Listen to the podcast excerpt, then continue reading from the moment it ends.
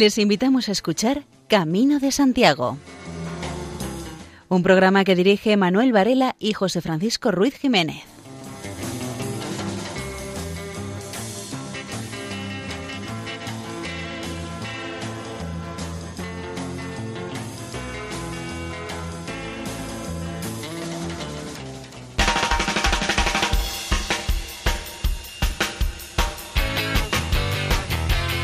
Queridos oyentes, les damos la bienvenida a una nueva edición del programa Camino de Santiago en la sintonía amiga de Radio María.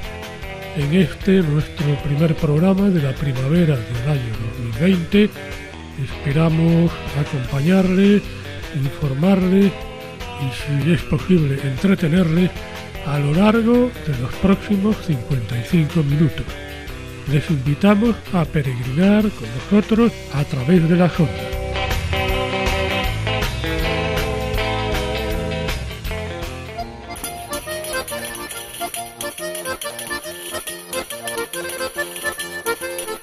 En nuestro programa de hoy les ofreceremos nuestras secciones habituales, noticias jacobeas y no podía faltar la música y sin mayor dilación entramos en materia.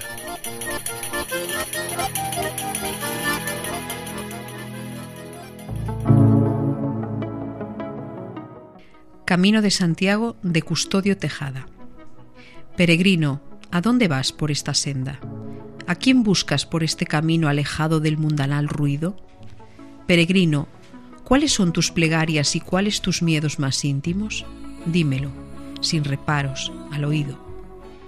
Vengo desde Roncesvalles, arrastrando mis pies como puedo, y estoy deseando llegar al monte del gozo para ver a Compostela y darle rienda suelta a mi espíritu. Peregrino, ¿qué pretendes encontrar tan lejos de tu casa y tan perdido por estos santos lugares? ¿Por qué persigues quimeras y admiras tanto la aventura de los mapas? Peregrino, ¿Cuándo dejarás de darle cuerda al horizonte y cuándo alcanzarás la lejanía de los relojes? Peregrino, ¿cómo es que vas tan pensativo bajo estos cielos encapotados? Buen camino, peregrino, y en la Catedral de Santiago nos veremos, Dios mediante allá donde la estrella brilla y donde nos aguarda la indulgencia plenaria y el cobijo del deber cumplido.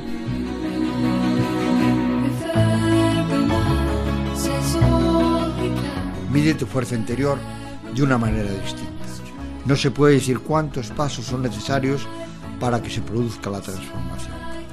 Para cada uno es diferente, pero hay un momento concreto en el que dejas de ser caminante y te conviertes en peregrino. Uno nunca piensa en deshacer el camino recorrido.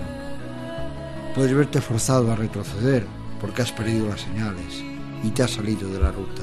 Entonces cada paso que das para recuperar el camino será doloroso. Todos medimos nuestra fuerza interior de distintas formas. No es igual a cada uno. No podemos decir cuánto tiempo necesitamos para conocer esa forma interior, para ese camino que todos necesitamos. No todos somos iguales, sino en vez de ser humanos seríamos autómatas. Algunos tardan años y muchos kilómetros para que se produzca ese cambio que es necesario, para que se puedan cumplir los objetivos que nos hemos marcado hemos dejado de ser caminantes, de que necesites de otra persona con más fuerza interior que tú. Muchas veces no te das cuenta y poco a poco vas encontrando en el camino. Después de haber recorrido esos kilómetros, dejas de ser caminante, que ni encuentra el paso adecuado ni encuentra el camino. Ni sabes lo que deseas, ni lo que esperas, que no se encuentran a gusto en medio de tantos peregrinos.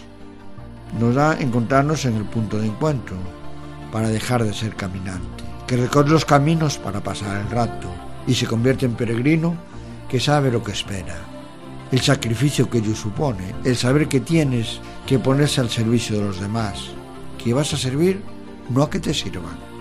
Debes de saber que en el camino debes de ser humilde, no debes exigir, debes pedir, saber que el camino es sacrificio, que muchas veces debes de tender la mano para ayudar a otros, Saber sufrir en las etapas, sacrificarte por otros sin esperar nada a cambio, solo saber que una sonrisa en el camino es un símbolo de agradecimiento, que el darte la mano es un símbolo de amistad. Una amistad que no acaba el día que finalicemos el camino, sino que ésta sigue, quizás hasta el ocaso de nuestros días. Uno, cuando está integrado en el camino, nunca piensa en retroceder. Dar un paso atrás puede considerarse muchas veces un fracaso. Puedes verte forzado a desandar el camino que llevamos recorrido por muy distintos motivos. Unas veces por haberte confundido en las señales que no has podido ver. Otras veces por no saber leer el mensaje que nos van indicando el camino que debemos seguir. Las etapas que debemos de completar. Pese a todo, si has perdido el norte, si no encuentras las señales, si en el camino se hace largo, no encuentras otra vez este, entonces cada paso que tengas que dar para recuperar va a ser doloroso, más cansado, más monótono, y el tiempo te parece que no pasa en cada metro que andas. Cada metro te parecen kilómetros, que no has alcanzado la meta deseada. Cada uno debe de marcarse su propio camino, con las etapas que puede hacer. Debe de encontrar esa luz que le va a marcar un camino que debe de hacerlo cada día, marcándose unas metas que tendrás que realizar. Cuanto más altas sean estas metas, más sacrificio tenemos que hacer para acabar este.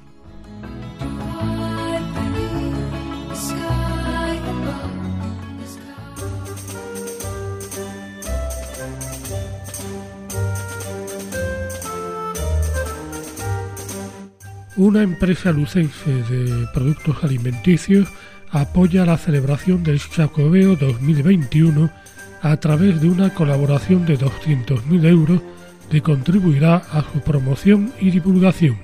Será una oportunidad incomparable para mostrar tanto la gastronomía excepcional de Galicia como su patrimonio cultural y natural. El gerente de la empresa mostró su satisfacción porque eh, su negocio familiar colabore con el Año Santo 2021 en estos 50 años de vida, la empresa siempre tuvo un carácter colaborativo, porque tienen claro que deben devolver de alguna manera todo lo que el entorno en el que se encuentran les da. Con la incorporación de esta firma al Año Santo 2021, ya son 11 las compañías que patrocinan este acontecimiento declarado de excepcional interés público. Entre todas las aportaciones, los acuerdos para el Año Santo superan ya los 14 millones de euros. Se avanza así en el objetivo de implicar a la sociedad civil y al sector empresarial, tanto de Galicia como del conjunto de España, para potenciar la celebración que algunos consideran una de las más relevantes desde el punto de vista cultural y religioso que se celebrará en Europa el próximo año 2021.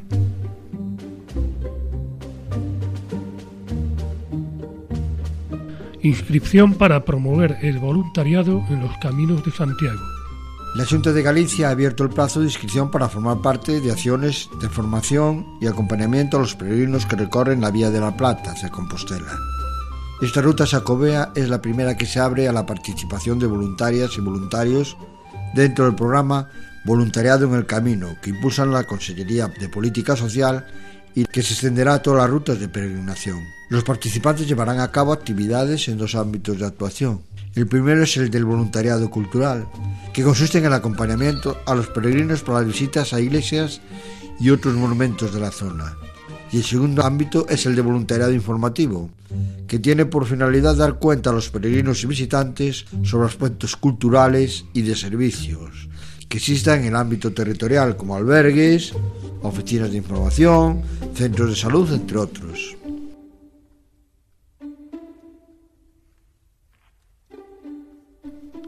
El archivo de la Catedral de Santiago pone en marcha una base de datos de peregrinos medievales.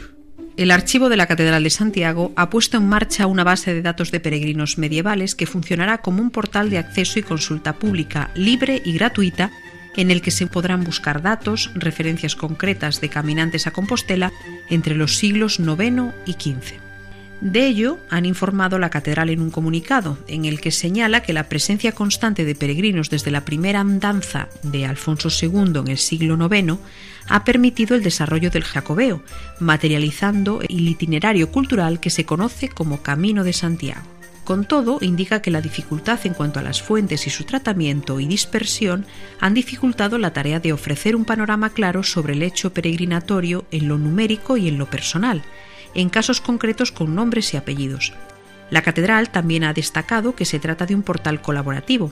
De este modo, aquellos particulares o instituciones que tengan datos o referencias concretas podrán añadir nuevas entradas al listado tras darse de alta como usuarios. La herramienta además posibilita hacer búsquedas por lugares de procedencia, fechas, profesiones y cada ficha también podrá ser descargada como PDF. Se pueden consultar a través de la dirección catedraldesantiago.es barra Badapen San Alberto es uno de los peregrinos registrados. Peregrina Santiago de Compostela desde Italia en el siglo XII, momento de gran afluencia de personalidades de la Iglesia, destacando entre ellos los grandes santos.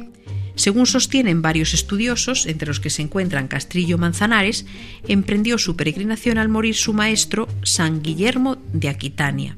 Este santo murió en su ermita de Siena, en Italia, en el año 1181.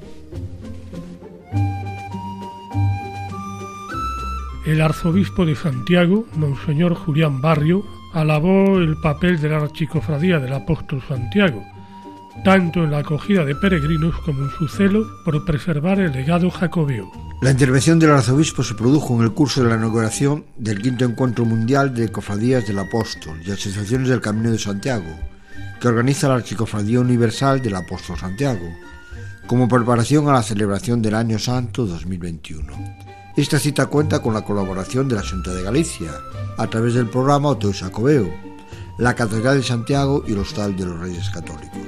En la conferencia inaugural, la Archicofradía del Apóstol Santiago y el Año Santo 2021, Monseñor Barrio indicó que los miembros de la Archicofradía deben de estar en toda ocasión favorecer e ilustrar el significado del Camino de Santiago y de la peregrinación socobea, promoviendo los valores del camino, no solo culturales, sino sobre todo lo espiritual y acogiendo a los peregrinos. En el Camino de Santiago podemos descubrir la genealogía, la geografía y el testimonio de una religiosidad popular muy vigente en la actualidad. El arzobispo compostelano había destacado precisamente el valor singular de la religiosidad popular ligada al fenómeno de la peregrinación. El Camino de Santiago es un ámbito de religiosidad, de fe, de valores, de historia, de cultura y de ritos. Todo hombre es un peregrino y como tal va realizando su peregrinar con los pasos de estas realidades, unas veces como búsqueda y otras como hallazgo. Se plantea así la cuestión de la relación entre religión y fe cristiana. Esto equivale a decir que la religión constituye un momento positivo de una etapa imprescindible en la formación del sentido cristiano de lo sagrado. Por tanto, la religión es una manifestación relativamente independiente dentro de la fe cristiana, y la religión popular puede considerarse como una contextualización legítima, lo cual no quiere decir perfecta, de la experiencia de Dios. Monseñor Barrio, tras destacar la importancia teológica e histórica de la peregrinación, en especial de la peregrinación a Santiago, indicó que los años santos han tenido siempre un objetivo claro, como es el de promover dentro de la vida interna de la Iglesia una honda renovación.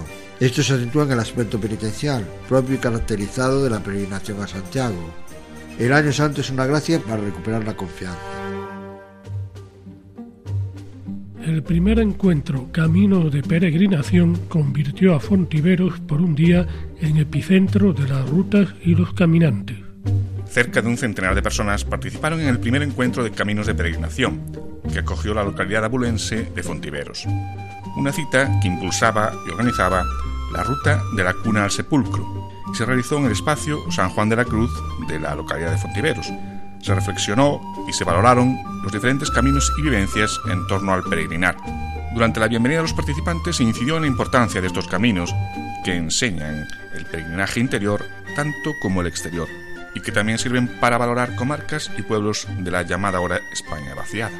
La jornada contó con dos mesas de análisis, en las que la puesta en marcha de caminos y rutas o el cómo cuidar a los peregrinos fueron grandes protagonistas. Participaron en ellas representantes de la Fundación Camino Lebaniego, el Camino de Santiago en Ávila, el Camino de San Juan de la Cruz, el Camino de la Cuna del Sepulcro y las rutas de la Plata y del Ebro. Arranca la red piloto de fuentes para los peregrinos en el camino inglés, Mesía cuenta con la primera de las 28 previstas en 18 concellos de la provincia. Agua con garantía sanitaria y bajo demanda es lo que se pretende ofrecer a los peregrinos del Camino Inglés, con una red piloto de fuentes públicas. La primera de las 28 previstas se instaló a finales del pasado mes en Mesía y ya está en funcionamiento. Situada junto al albergue del Hospital de Bruma, muestra el diseño que será replicado en el resto muchas de las cuales están siendo licitadas. Junto a un cerezo recién plantado y que en un futuro dará sombra, la fuente es un monolito realizado con materiales gallegos, del que destaca el logo del Sacobeo. Cuenta con un pulsador, un caño, un protector antivandálico de grifo en acero inoxidable. La singularidad de esta fuente que aprovecha el manantial natural no solo es su función, sino la aportación del Instituto Tecnológico de Galicia, el ITEGA para un proyecto financiado con el programa Europeo Life. Lucía Garabato Ganda, la técnica del ITG, explica que el condicionante que tenía a la hora de realizar el diseño era la ubicación de las fuentes, en sitios remotos, y que usaban manantiales que podían tener contaminación microbiológica. En la primera fase del proyecto se eligieron los puntos donde se iban a instalar. Se hicieron analíticas y a partir de ahí se diseñó este equipo, que es una solución que funciona bajo demanda, alimentada por paneles fotovoltaicos que le mantienen operativa incluso los meses que no haya mucho sol, y lleva una lámpara ultravioleta que es capaz de potabilizar 0,5 litros en 5 segundos, sin productos químicos. Además cuenta con tres etapas de filtración y tiene un módulo de control que permite conocer el número de usos cada hora y parámetros de batería y las condiciones del entorno. El sistema se ha hecho proceso para esta iniciativa, que sepamos la primera que funciona en este tipo de condiciones. Explica Carlos Amiseira, director de la oficina Light de Abegondo y coordinador del proyecto, que remarca que las fuentes naturales no se pueden aprovechar en condiciones de garantía sanitaria si no tienen un tratamiento que asegure la potabilidad. Y esta iniciativa ofrece una opción segura que mitiga el impacto ambiental derivado del consumo de agua embotellada por parte del peregrino. El ITEGA intentó buscar una solución sostenible en todos los aspectos y solo trata el agua que se va a consumir. 24 de las nuevas fuentes estarán conectadas a redes municipales, que serán financiadas por la Diputación y a naturales que acomete Aguas de Galicia. Las 18 fuentes estuvieran en 18 concellos, Ferrol, Narón, Neda, Fene, Cabanas, Pontedeume, Miño, Paderne, Betanzos, A Coruña, Culleredo, Cambre, Carrala, Begondo, Mesía, Ordes, Oroso y Santiago. El modelo es similar en todos para que sea reconocible por el usuario y se prevé que funcione también como punto de microabastecimiento para la población del entorno, ya que muchas están situadas en lugares en donde no existe traída pública. Se prevé que este verano estén finalizadas las obras y durante un año será la explotación para comprobar su funcionamiento. Este proyecto se complementará con venta de botellines metálicos tipo cantimplora para reducir el consumo del plástico. Entre los peregrinos, una guía, si algún consejo quiere replicar el sistema, la creación de una marca de calidad de fuente y se dejará consensuada una línea de subvenciones con las administraciones para ponerlo en marcha en un futuro. Es una noticia de la voz de Galicia.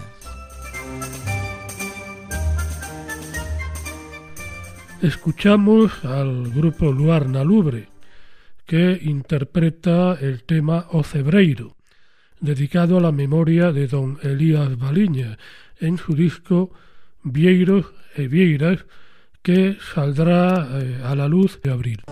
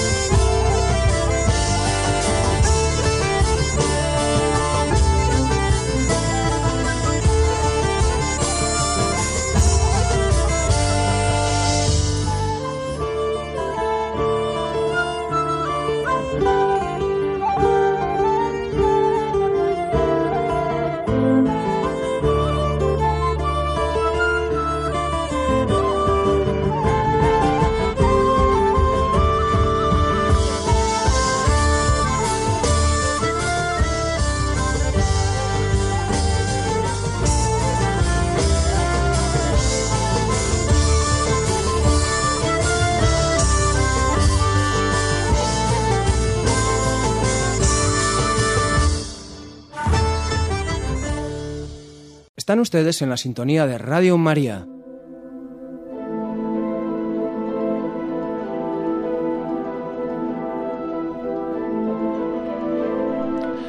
Y llegamos a la sección de reflexiones episcopales en el Camino de Santiago. Y hoy escuchamos a alguien que creo que no necesita presentación en nuestra sintonía, Monseñor José Ignacio Munilla, obispo de San Sebastián. Monseñor Munilla eh, reflexiona acerca de eh, cinco rasgos en la espiritualidad del Camino de Santiago.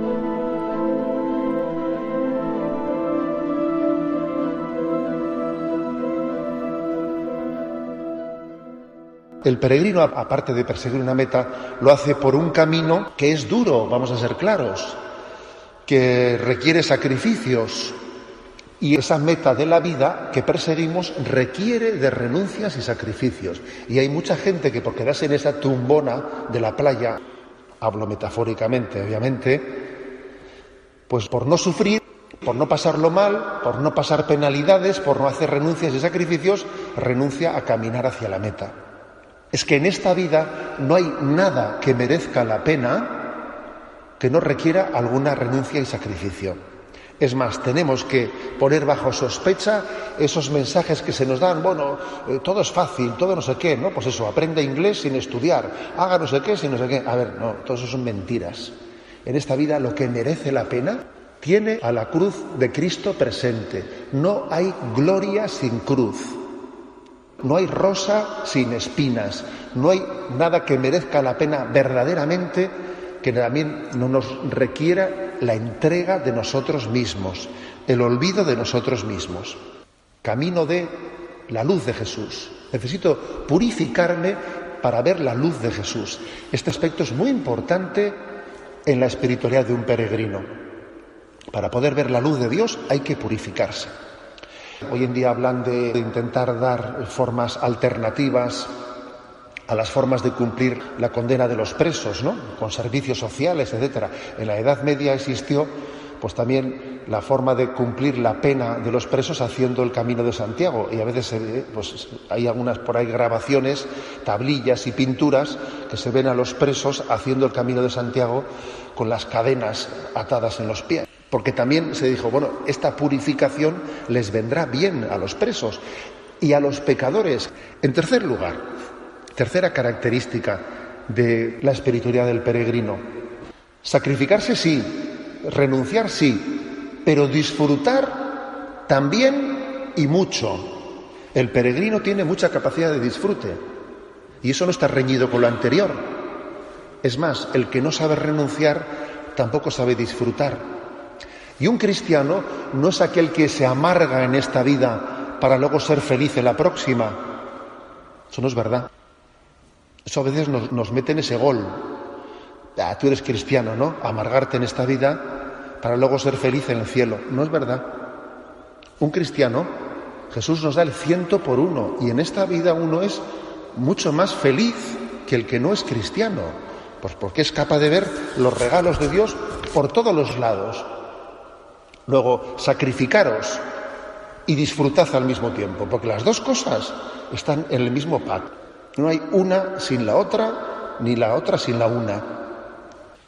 En cuarto lugar, otra característica del peregrino, la importancia de que sepa llevar un equipaje ligero. Yo me acuerdo que hice el Camino de Santiago, pues hace ya 15 años, ¿eh? desde Roncesvalles, con un grupito de Zumárraga. Y me hizo gracia porque cuando llegábamos ya a Pamplona, ya había gente, y en Estella, gente que iba a correos a hacer paquetes para ir enviando a casa, a casa cosas que decía, esto me sobra, esto me sobra. Entonces era gracioso que en correos había cola de la gente haciendo paquetes para devolver a casa las cosas. ¿Por qué digo que esto es una característica de nuestra espiritualidad? Porque un cristiano camina hacia la meta del cielo y para ello tiene que llevar un equipaje ligero. Cuanto con menos, mejor. Y esta vida está llena de apegos, de materialismos, me encapricho con esto, me encapricho con lo otro, me encapricho con lo otro. Un cristiano tiene que ser aquel que sea capaz de hacer la mudanza rápido. No de eso que tengo, ahí va lo que tengo aquí para mover todo esto, ¿sabes? Necesito llamar a una empresa de mudanzas. Eso hace que en nuestra vida nos apeguemos, nos apeguemos a esto, a lo otro, a lo otro, a lo otro, y no tenemos el corazón libre para caminar hacia Dios. Libre de apegos, libre de materialismos. Cuanto con menos, mejor. Con respecto al uso de las cosas materiales, menos es más. El que sabe arreglarse con menos es el que tiene más. El que se apaña con menos cosas para vivir feliz, ese es el que triunfa. Y esa es una gran lección en la peregrinación, la lección del equipaje ligero. Y por último, el quinto aspecto que es característica del peregrino. El peregrino no camina solo, camina en compañía. Yo recuerdo que alguno por ahí que comenzó a hacer el camino a solas el solito, terminó en algún grupo metido, porque es imposible hacer el camino a solas, te, haría daño. Dios ha querido que no seamos solitarios. Dios ha querido que, que unos seamos para otros punto de referencia, que el prójimo sea para ti como un espejo en el que veas a Dios y tú le ves a Dios en el prójimo y el prójimo le ve a Dios en ti. No somos autosuficientes. Dios ha querido que nos ayudemos, que nos apoyemos. Dios pone en, el camino de nuestra vida siempre, tiene un designio, personas para ayudarme a llegar a la meta. Y es muy importante saber también elegir compañeros de camino, elegir aquellos que me ayudan a llegar a la meta, no aquellos que más bien me arrastran para atrás, sino los que me ayudan a ir para adelante. Elegir el compañero de camino en esta vida es importantísimo. ¿Quién me ayuda en mi vida espiritual y quién en el fondo me desmotiva y me estorba? Hay liderazgos para bien y liderazgos para mal. Y eso cada uno lo elige. Estos son los cinco puntos, las cinco características. Un peregrino persigue una meta, no va de turismo ni es un vagabundo. Un peregrino sabe que la meta requiere sacrificio y renuncia. En tercer lugar, un peregrino disfruta del camino más que nadie porque ve en él todos los dones de Dios. En cuarto lugar, un peregrino va aprendiendo que es importante llevar un equipaje ligerito. Y en quinto lugar, un peregrino va descubriendo que Dios ha puesto compañeros de camino para ayudarle a llegar a la meta. Vamos a oír seguidamente una versión en estilo jazz de Fuego Fatuo de Manuel de Falla.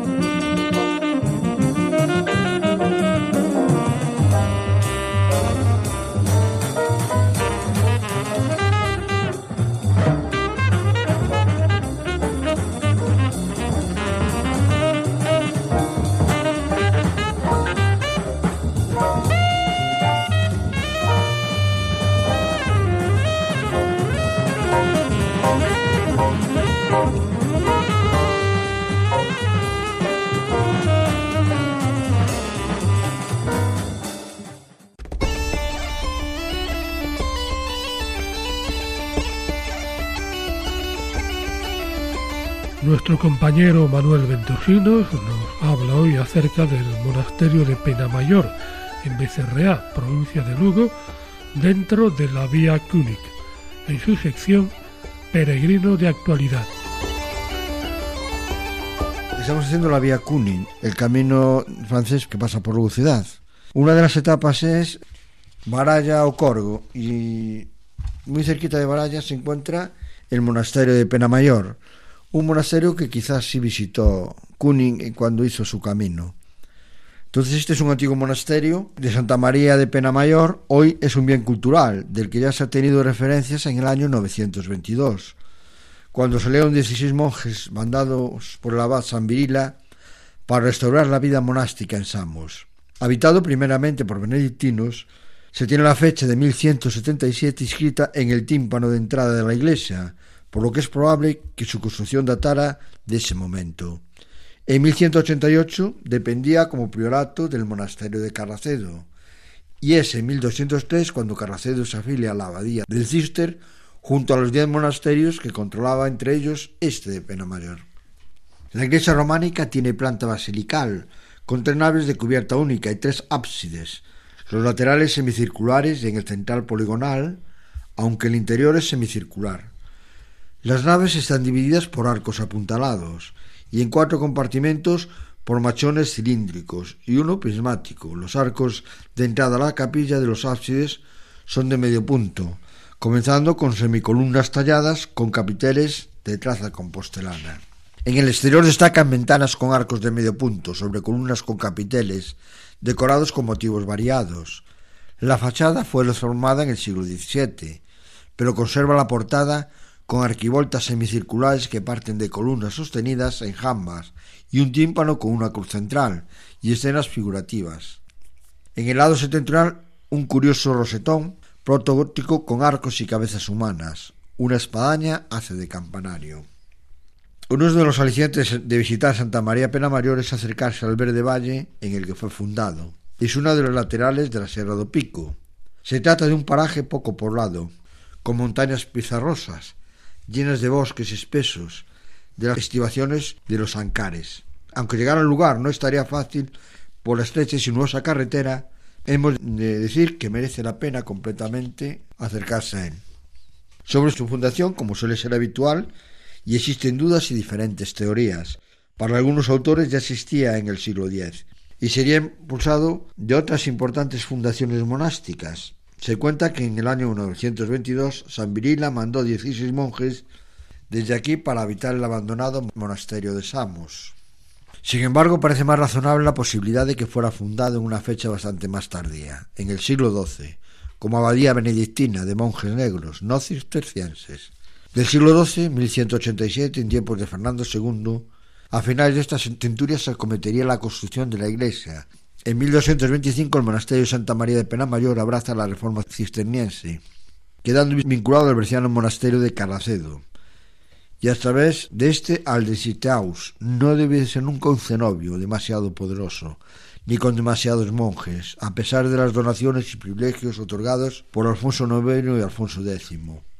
En 1505 ingresó en la Congregación Reformada de Castilla, perdiendo la condición de abadía, Quedó como presidente en aquellos tiempos Penamayor, contaba con tan solo cuatro monjes. En 1836 sufrió la exclaustración de la desamortización de Mendizábal y sus bienes vendidos.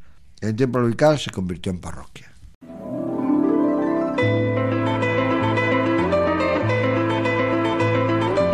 Y llegamos a la sección Páginas del Camino, la cual nuestra compañera María José López hará referencia a Camino de Santiago, Geografía del Espíritu, de Jaime Cobreros Aguirre. De guía espiritual puede calificarse el segundo libro Camino de Santiago, Geografía del Espíritu. Es sin duda un libro profundo y sincero, que es mucho decir en estos tiempos actuales. Sienta el autor que el Camino de Santiago tiene una dimensión cósmica, puesta de manifiesto desde las más antiguas peregrinaciones, puesto que el peregrino caminaba guiado por la Vía Láctea, y es la dimensión espiritual de aquel la que pone en estrecha relación al hombre con el cosmos. Por supuesto, detrás de esta realidad se presenta la todopoderosa figura de Dios como creador del universo, hacedor de todo. El peregrino en su viaje experimenta el paso no sólo por los pagos y senderos físicos, sino por las vías que han de conducir al conocimiento íntimo de Dios, en virtud de lo cual transita el andariego por las vías purgativa, iluminativa y unitiva, tal como la antigua mística castellana. Pero independientemente de esta carga religiosa personal y subjetiva, el libro anota hallazgos de honda caladura. Así comenta la importancia del rito y de los puentes, y la simbología del arte románico como expresión ligada a la religiosidad del Camino de Santiago. Por último, concluye el escritor que Santiago, la catedral y la tumba apostólica constituyen la meta y la culminación espiritual del peregrino, que alcanza en este espacio y tiempo la ansiada unidad con el Supremo Creador. Este libro, por lo tanto, escrito y comprendido desde un punto de vista de la fe cristiana. Tiene una prosa limpia, clara, que discurre como arroyo cristalino, desembarazada de circunloquios innecesarios tan frecuentes en esta clase de textos ensayísticos. Es además breve y densa. Estrella Linares Medina, coordinadora de comunicación de los Centros de Orientación Familiar de la Diócesis de Sevilla, nos explica su experiencia en el Camino de Santiago en una serie de reflexiones que vamos a escuchar a continuación. Camino de Santiago, Camino de Estrellas, Camino de Vida.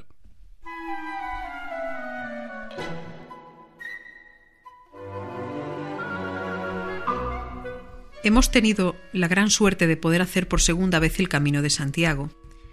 Hay muchos caminos, tantos como itinerarios, peregrinos y momento en el que se hace.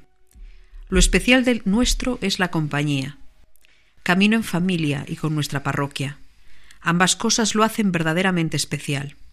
Hacer el camino con nuestras cuatro hijas nos ha permitido compartir en familia muchos momentos, experiencias y vivencias. Y supone una riqueza que ya llevamos en la mochila de la vida y de la que seguro que nos iremos alimentando. Hacerlo con nuestra parroquia es un plus cuando además este año y de manera extraordinaria hemos podido hacerlo con nuestro párroco y con nuestro nuevo vicario parroquial, un lujo. Si además le añadimos el acompañamiento de dos seminaristas ligados a la parroquia, un superlujo. Con todos estos ingredientes, al peregrino le queda poco más que ponerse los zapatos cada día y echarse a andar. Pero cuidado, la preparación también es importante.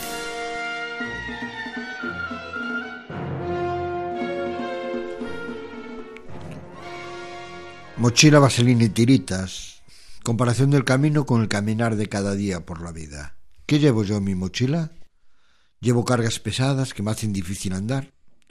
Resentimientos, falta de perdón, llamadas y encuentros pendientes, enfados. O voy ligera de equipaje, con lo imprescindible para disfrutar. ¿Te has puesto la vaselina? Vaselina en los pies, para que no haya roces que provoquen ampollas. La vaselina de la oración que me ayuda a afrontar cada día, tomando lo bueno que Dios me da, tantas cosas cada día.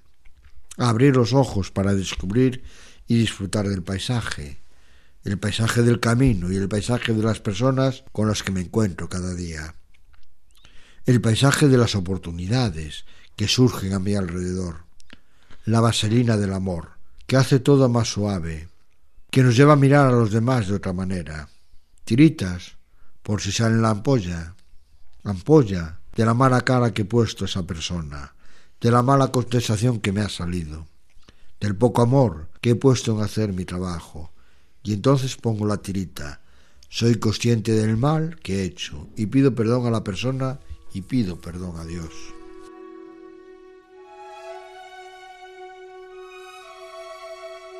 Desayuno de avisos, autobús para los cansados y el sello que identifica.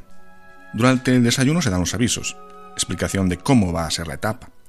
En la vida son nuestros padres y educadores, así como amigos verdaderos, quienes muchas veces nos van mostrando el camino y nos preparan para hacerlo de la mejor manera posible. También en el desayuno se nos dice en qué punto intermedio de la ruta estará el autobús, por si alguien lo necesita. Cuántas personas Dios nos pone delante para ayudarnos a llevar nuestras cargas, para compartir, poner luz. Los centros de orientación familiar diocesanos son un ejemplo. Nos montamos en el autobús que nos lleva al punto de inicio de la jornada. y allí comenzamos el día con una oración. Nos unimos a la Iglesia Universal con el rezo de laudes. Y se nos reparte una reflexión que nos propone ofrecer la etapa por una intención especial. Vamos poniendo nuestro día en manos del Señor. Empezamos a andar después del primer sello en la credencial del peregrino. Ah, yo inicié mi camino de la vida con el sello del bautismo y procuro empezar cada día con la señal de la cruz. Eso me recuerda que soy hija de Dios y en sus manos pongo mi jornada. Una cruz es también la que llevamos al cuello todos los peregrinos del grupo. Fue regalo de uno de los seminaristas, que hicieron con mucho cariño unas monjas de Perú. Nos identifica esta cruz y llama la atención de muchas personas y algunos nos felicitan por llevar este signo del cristiano por los caminos de Europa.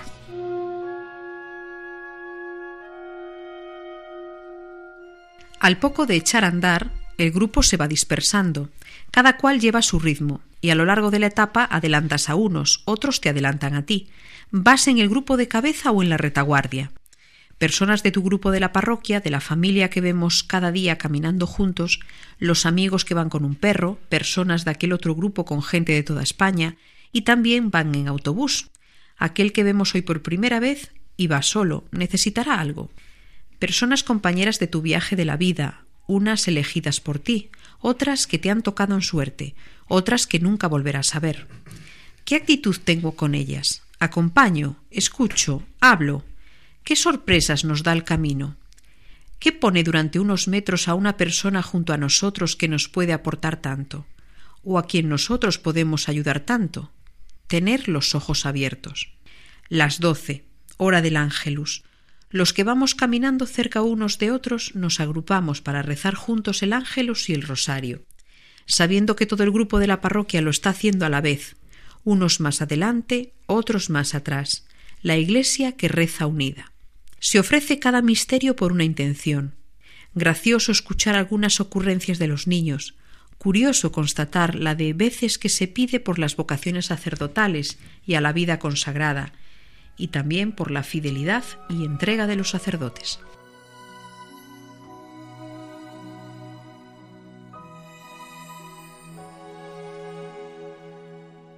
El servicio en el camino también tiene un lugar importante. Cada día hay unos responsables de encabezar el grupo. Aquí los jóvenes siempre están dispuestos. Y otro de cerrar el grupo para asegurarse de que nadie se pierda, o por si había algún contratiempo. En la vida hay momentos en que toca ponerse en cabeza y ser uno quien tome la iniciativa y empuje. En otros momentos sabremos saber asumir el papel de acompañar a quien lleva otro ritmo, aunque para ello tengamos que hacer el esfuerzo de bajar el nuestro. Como cuando es en un matrimonio, uno debe de acompasarse al otro, o cuando los padres juegan y descubren el mundo con sus hijos, o cuando toca aceptar que nuestros padres mayores dependen ahora de nosotros, y el mejor plan para ellos es pasar una tarde sentados juntos. También es servicio en el camino el que hacen los sacerdotes y seminaristas.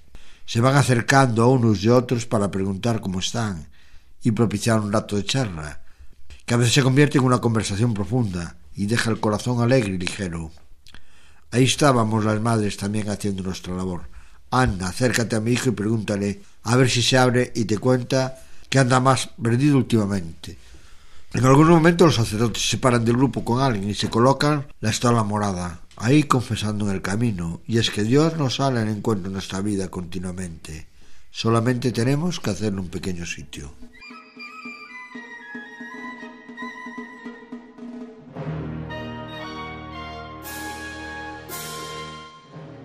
Paisaje para disfrutar del camino. El paisaje de Galicia invita a disfrutar del camino. Campos de cultivo, pequeñas huertas, esforzados labradores, ganado, zonas umbrías y frescas, árboles, riachuelos, ríos, aldeas, pueblos, flores, vistas espectaculares, pasos estrechos. Como la vida, en la que nos encontramos y pasamos por muy diversos momentos, y en la que nuestra actitud ante todo ello nos permite disfrutar o no de lo que tenemos delante. Encuentras pequeñas iglesias en el camino a las que puedes entrar y saludar al Señor, así como admirar su arquitectura. Cuántas ocasiones en nuestra vida nos invitan a un momento de recogimiento y oración, retiros, lectura de libros que nos ayuden, cada día un rato de oración, tiempo ante el sagrario. Una vez llegados al punto final de la etapa, es la hora de comer, reponer fuerzas, compartir y comentar lo vivido. disfrutar de una buena comida en buena compañía. Sí, también debemos reservar tiempo para celebrar, para reunirnos en familia y con amigos, para apreciar lo bueno que ofrece cada lugar y cada momento.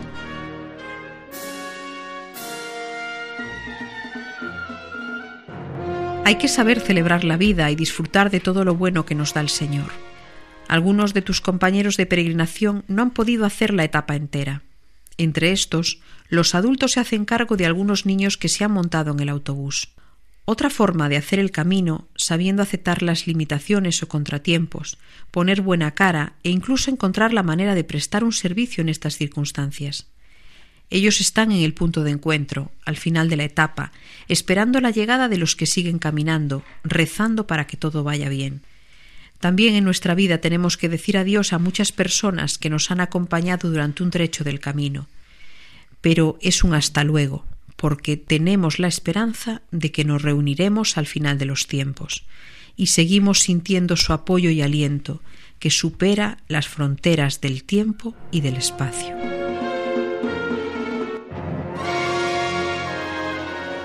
Sintiéndonos iglesia, parroquia y familia. Terminada la comida, cansados pero contentos, tiempo para darnos una ducha y vestirnos de limpio con la confesión, que nos devuelve un corazón alegre y contento, y donde nos encontramos con la misericordia del Padre. Por la tarde, el grupo se vuelve a reunir con la celebración de la Eucaristía. Qué mejor manera de ir terminando el día. En torno a tu mesa, Señor, dando gracias por tanto bueno recibido, pidiendo por tantas intenciones que nos encomiendan, sintiéndonos iglesia, parroquia, familia. Entramos en Santiago todo el grupo junto. Los últimos metros estuvimos cantando, llamando la atención de quienes allí estaban. Tanto que alguno llegó a decir, son cristianos, sin complejos, con alegría, compartiendo nuestro entusiasmo.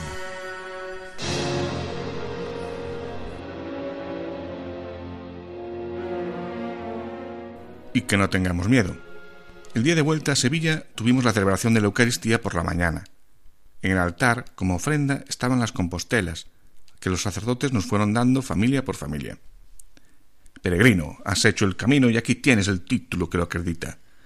Pido al Señor y a la Santísima Virgen que me ayuden a llegar a mi final y encontrarme con el Señor, dándome el título que me abra las puertas del cielo.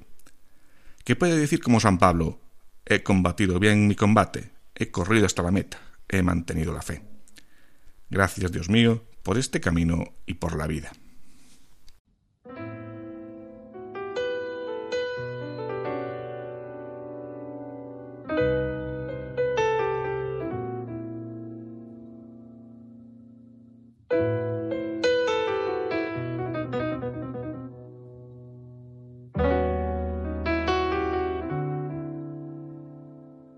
Suena en sus receptores el tema Hecho de Dar Queridinha del disco Turocua, interpretado por Marcelo Dobodi.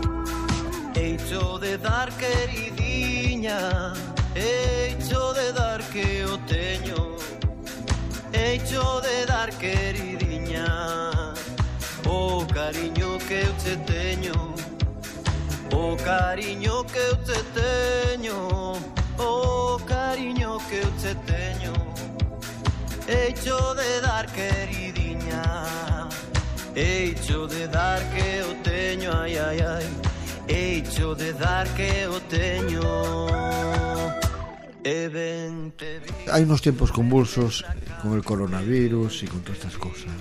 Esperemos que pronto nos podamos encontrar en el camino. Tenemos esperanzas de la próxima primavera acabar a hacer el camino de Santiago, que hemos empezado domingos y domingo no en el mes de enero. Espero llegar a Santiago como todos los años. Buen camino. Para cualquier consulta o sugerencia pueden dirigirse al correo electrónico camino de Santiago Nos disponemos a iniciar una nueva y dura etapa que en esta ocasión discurrirá entre las localidades de Timisoara y Viezma de Patagonia. Hasta dentro de dos semanas, buenas noches y feliz andadura. Este lugar da muy bonito puede ser, ay, ay, ay, muy bonito puede ser. E vente vindo, e vente pra cá, e vente vindo, a foliada, a foliada, a foliada. E vindo, e vente pra cá.